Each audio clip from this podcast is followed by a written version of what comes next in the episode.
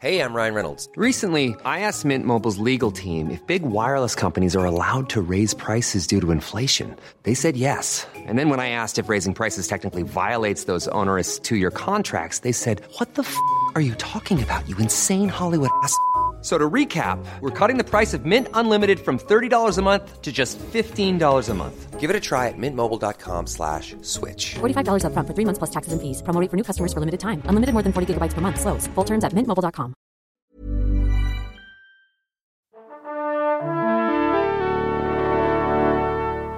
Bonjour. C'est moi Orson Welles.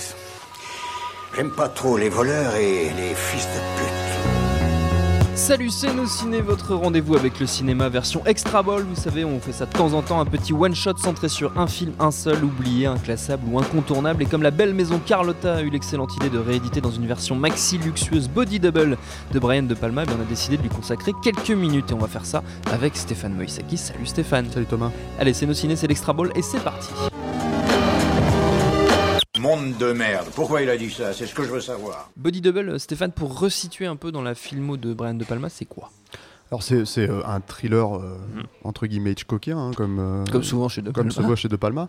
Mais c'est très intéressant parce que c'est c'est un, un film très mal aimé. C'est un film qu'il a fait juste après Scarface et qui a le, le- le- le mérite en fait d'avoir été encore plus détesté que Scarface, C'est comme si c'était possible à l'époque. quoi. C'est très intéressant parce que dans, dans cette édition, euh, t'as pas mal de bonus. T'as une présentation de Samuel Blumenfeld qui est notamment a écrit un bouquin sur De Palma. Je vais y revenir. Euh, Il y a euh, une, une longue interview du, premier assistant, Joe Napolitano.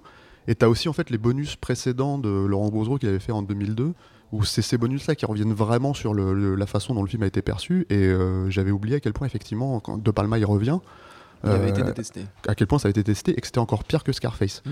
Bon, il se trouve que le... le- On a du mal à se rendre compte euh, sur Scarface euh, parce que le film est Aujourd'hui, c'est un classique. un classique. Mais Body Double n'a pas n'a pas atteint ce statut-là euh, Bon, en je dehors, en dehors de- des cinéphiles ou des fans de De Palma. Voilà, les deux palmistes, quoi, et, on va Exactement. dire. Je pense que le problème, c'est que ça traite un peu de- d'un sujet qui était un peu tabou peut-être dans les années euh, dans les années 80, euh, aussi étrange que ça puisse paraître, c'était le porno.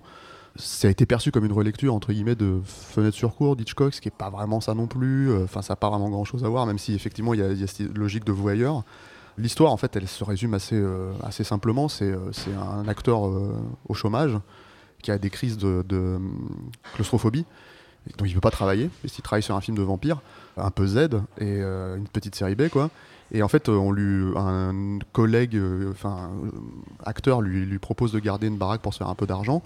Et lui dit Regarde, s'il y a cette voisine en face qui est superbe, elle est sublime, euh, tu devrais la regarder. Elle fait un show tous les soirs. Et le, le type se met à regarder. Il tombe amoureux euh, de la nana euh, au premier regard quand elle fait son. son...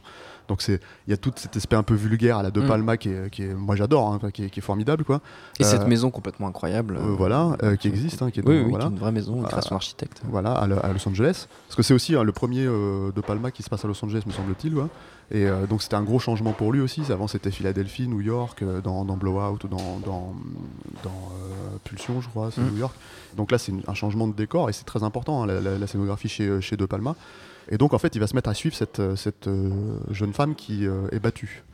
Et il y a tout un espèce de, de body double, jeu de double semblant euh, sur euh, le- le- la blonde, la brune. Enfin, c'est tout un jeu euh, effectivement à la Hitchcock. Mais comme le rappelle euh, Blumenfeld assez intelligemment dans, dans- dans sa, pré- dans sa présentation, c'est aussi en fait à la base très personnel chez De Palma parce que on en avait parlé dans l'émission spéciale sur De Palma. C'est quand il était jeune, c'était quelqu'un et ça s'est révélé dans le bouquin de Blumenfeld. c'était quelqu'un qui, qui espionnait son père qui justement avait des, des- Oui. des liaisons avec d'autres femmes. Euh, et il le faisait comme ça en le suivant avec son vélo et en le filmant et en le prenant des photos. Donc euh, c'est quand même ancré dans, chez De Palma et c'est pour ça aussi que euh, c'est un réalisateur qui a réussi à se réapproprier ce, ce langage cinématographique et le faire sien. Body Double, c'est pas un, film, c'est un très bon film. C'est pas un, grand film, on va dire, dans la carrière de Palma, effectivement, au sens où c'est pas, à mon sens, Blowout, Scarface, Les Incorruptibles. ce genre de film, quoi. Mm. Mais par contre, quand tu le revois aujourd'hui, un truc qui est passionnant, c'est de te rendre compte que c'est un, un film de mise en scène, mais qui va très très loin. C'est-à-dire dans, dans, dans- jusqu'à presque perdre le spectateur. De, de Palma, on parle dans les bonus. Encore une fois, c'est les bonus de- de- d'époque. Enfin de 2002, je crois, quelque chose comme ça. Donc ils sont en SD, ils sont pas en HD, contrairement au reste. Oui. Et ce qui est très intéressant, c'est qu'il dit euh, il y a une scène où j'ai carrément perdu les spectateurs. En fait, c'est la scène du- où il retrouve la, la brune pour la première fois après l'avoir plus ou moins euh, sauvée. Il fait une crise de claustrophobie et en fait, ils il, il sortent du tunnel, il se met à l'embrasser et la caméra leur tourne autour et c'est un truc assez euh, flamboyant euh, qu'il avait déjà un peu fait, mais avec la mort dans Blowout. Euh, ça, il le pousse encore à son paroxysme et, et il raconte que dans les projections test, les gens se sont mis à pouffer de rire, euh, Oui. etc.. C'est pas, enfin, je veux dire, euh, quand tu revois le film aujourd'hui, le film ça, ça fonctionne quand même. Ces effets de mise en scène grossiers, euh, voyants, fonctionnent déjà parce que t'en as plus de ce genre de mise en scène dans les films. T'en as même plus chez De Palma depuis longtemps, quoi. Et c'est pas l'esprit de Cain. hein, ça reste quand même assez, assez équilibré. Donc euh, voilà, le, le- je trouve que c'est une bonne occasion en fait d'être ressorti parce que la copie est, est très bonne, elle est excellente, c'est c'est de, la- c'est de la HD, euh, ça fonctionne bien, euh, c'est bien remasterisé. Euh, donc ça, ça- ça- ça donne envie de redécouvrir le film. C'est vrai que c'est un film qu'on peut considérer comme mineur dans la carrière de Palma Mhm. au, sens, euh, au sens où euh, moi c'est vrai que je le revois pas régulièrement comme Scarface ou L'Impasse ou Mm. Et puis qui voilà, il s'insère dans une série de, de- de très grands films, on va dire. Voilà, il est entre effectivement entre Scarface et, et, et, les Incorruptibles et Mafia Salade. non, mais c'est très intéressant parce que justement la perception de Scarface et la perception de, de Body Double explique aussi, je pense, euh, les Incorruptibles. Oui. C'est-à-dire que c'est à ce moment-là qu'il s'est dit bon, ok, je vais peut-être à un moment donné me, me fondre dans les films de studio. Tout en essayant de garder ma patte, il a pas réussi avec Mafia Salade, qui est une espèce de comédie euh, assez ratée avec euh, Danny DeVito, qui, ouais. qui, qui- je sais plus c'est quoi le titre euh, en, en- en anglais, j'ai un trou, mais en fait c'est sorti en vidéo chez nous. Oui. Euh, c'est même pas sorti en salle.